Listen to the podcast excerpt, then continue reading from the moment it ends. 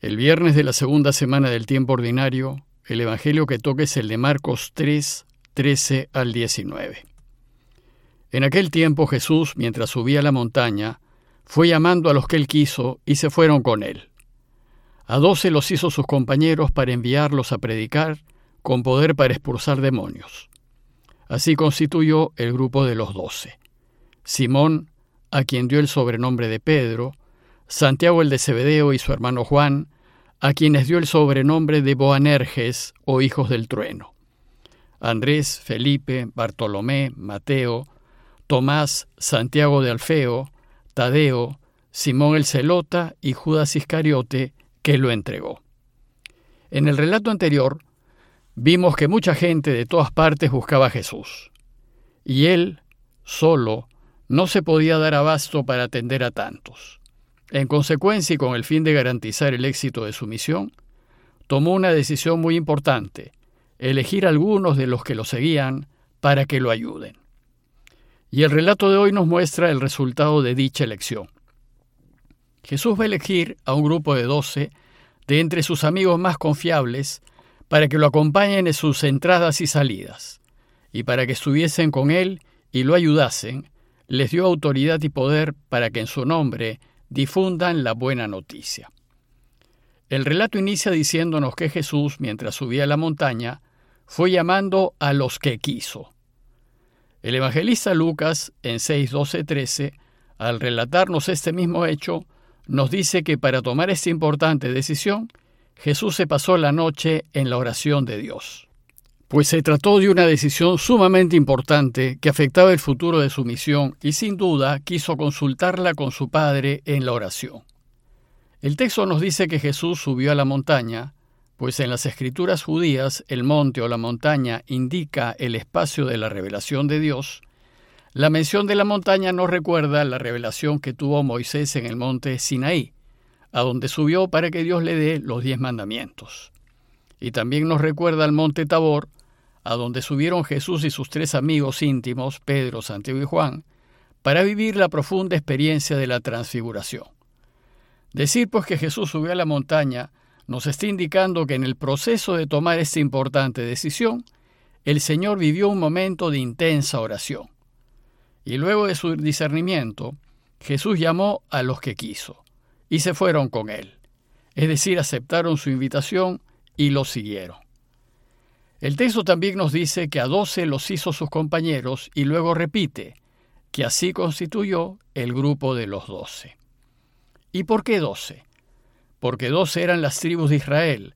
Esas doce tribus conformaron el pueblo de Israel, el pueblo de Dios, el pueblo de su propiedad, con quien había hecho alianza.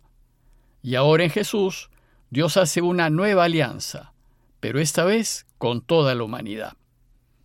Y los doce que elige van a ser los representantes del nuevo pueblo de Dios, del verdadero pueblo de Dios, el pueblo de los últimos tiempos, aquel que se compromete a hacer su voluntad en todo, es decir, de su iglesia.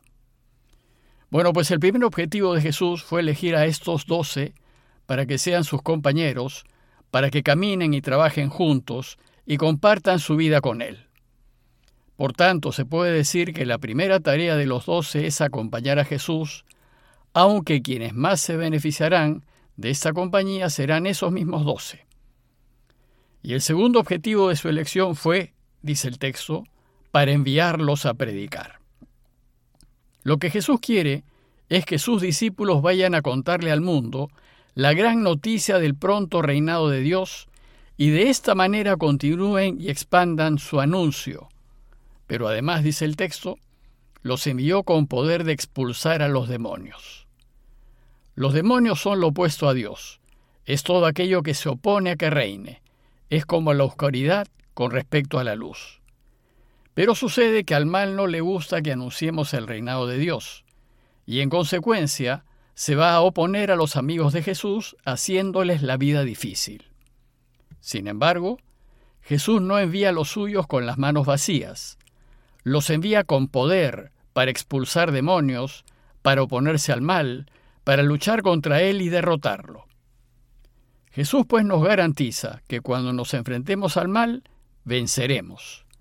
Pero esto no significa que no tendremos dificultades. De hecho, las tendremos, y muchas. Sin embargo, Él nos garantiza que ganaremos.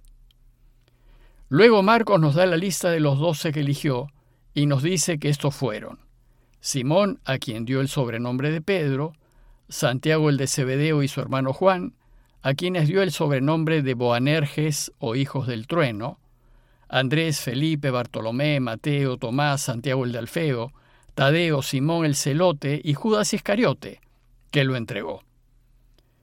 Esta lista de Marcos es ligeramente distinta a otras listas de los doce que aparecen en el Nuevo Testamento. Sin embargo, en todas, Pedro siempre aparece primero. Y en todas, en el último lugar, siempre se encuentra Judas Iscariote, el que lo entregó. La lista que aquí nos presenta Marcos se divide en tres grupos. El primer grupo es de tres discípulos, Pedro, Santiago y Juan. Estos fueron los más cercanos a Jesús, los íntimos, y junto con Andrés fueron los primeros llamados. Solo a estos tres Jesús les pone sobrenombres, probablemente como muestra de su cercanía y afecto. Además, con estos tres Jesús compartirá momentos muy importantes de su vida.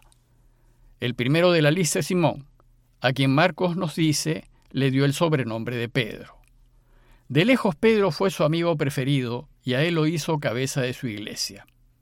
Pedro en griego significa piedra y en arameo se dice cefas o kefas que significa roca. Tal vez Jesús lo llamó piedra para subrayar la solidez de Pedro, mostrar que es aquel en quien uno se puede apoyar con seguridad, pero también podría indicar cierta dureza u obstinación. El segundo de la lista es Santiago, el hijo de Zebedeo, y el tercero es su hermano Juan. A estos dos les dio el sobrenombre de Boanerges, que significa hijos del trueno, tal vez por su carácter impulsivo, impositivo y tal vez violento. Luego viene un segundo grupo de siete discípulos, es decir, la mayoría. Ese segundo grupo está liderado por Andrés, el hermano de Pedro, y está compuesto por gente de clase trabajadora y clase media campesina, dueños de pequeños negocios de pesca, por ejemplo, o empleados como lo fue Mateo o Leví. Y está conformado por discípulos de una gran diversidad cultural e ideológica. Algunos como Andrés y Felipe parecen haber sido más de cultura griega y por tanto de pensamientos y costumbres bastante más liberales que los otros, que fueron de cultura hebrea.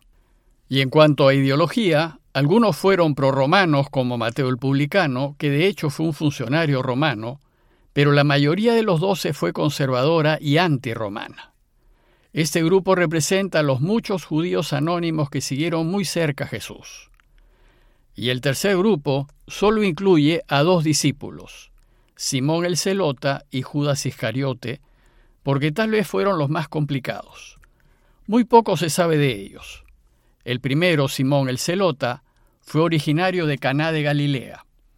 Los celotas o celotes eran los miembros de un movimiento violentista que se desarrolló en Galilea, en la tierra de Jesús, con el fin de echar a los romanos por la violencia. Simón continuó en la comunidad de la iglesia, así es que hemos de suponer que se convirtió al camino no violento de Jesús, que es el único camino válido para realmente cambiar el mundo. Y el último fue Judas, el hijo de Simón Iscariote.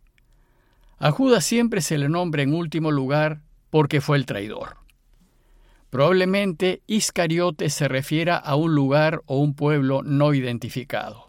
Sin embargo, algunos relacionan Iscariote con Sicario y proponen la tesis de que pudo haber sido también celota, lo que podría significar por qué traicionó a Jesús. Según Juan, Judas fue el tesorero de la comunidad de Jesús, aquel que llevaba las cuentas y tenía la bolsa, según Juan 13:29. Bueno, pues estos dos últimos apóstoles representan a aquellos miembros de la Iglesia cuyo interés no es Dios, sino ellos mismos representan aquellos que se mueven dentro de la Iglesia y en la sociedad buscando fines distintos a los del reinado de Dios y utilizan a la Iglesia para estos propósitos. Desgraciadamente, de estos no faltan en la Iglesia. En síntesis, la pequeña comunidad de Jesús fue un ejemplo comprimido de la diversidad de la Iglesia, que reúne a hombres y mujeres de toda cultura, ideología, costumbre, raza, lengua, nación y finura espiritual. Todos tienen cabida, todos pueden pertenecer a su iglesia y todos se pueden salvar. Por eso la iglesia se dice de sí misma católica, pues el griego católicos significa universal. A manera de conclusión, los invito a considerar dos puntos. Primero, la imperativa necesidad, si es que queremos acertar, de consultar con el Padre, mediante el discernimiento espiritual y la oración, toda decisión que vayamos a tomar. Y segundo, considerar la necesidad de responder a la invitación de Jesús, una invitación que a todos nos hace, a caminar con Él y ayudarlo para que este mundo sea mejor. Pidámosle pues al Señor su gracia para conocerlo cada vez más, a fin de más amarlo y seguirlo. Parroquia de Fátima, Miraflores, Lima.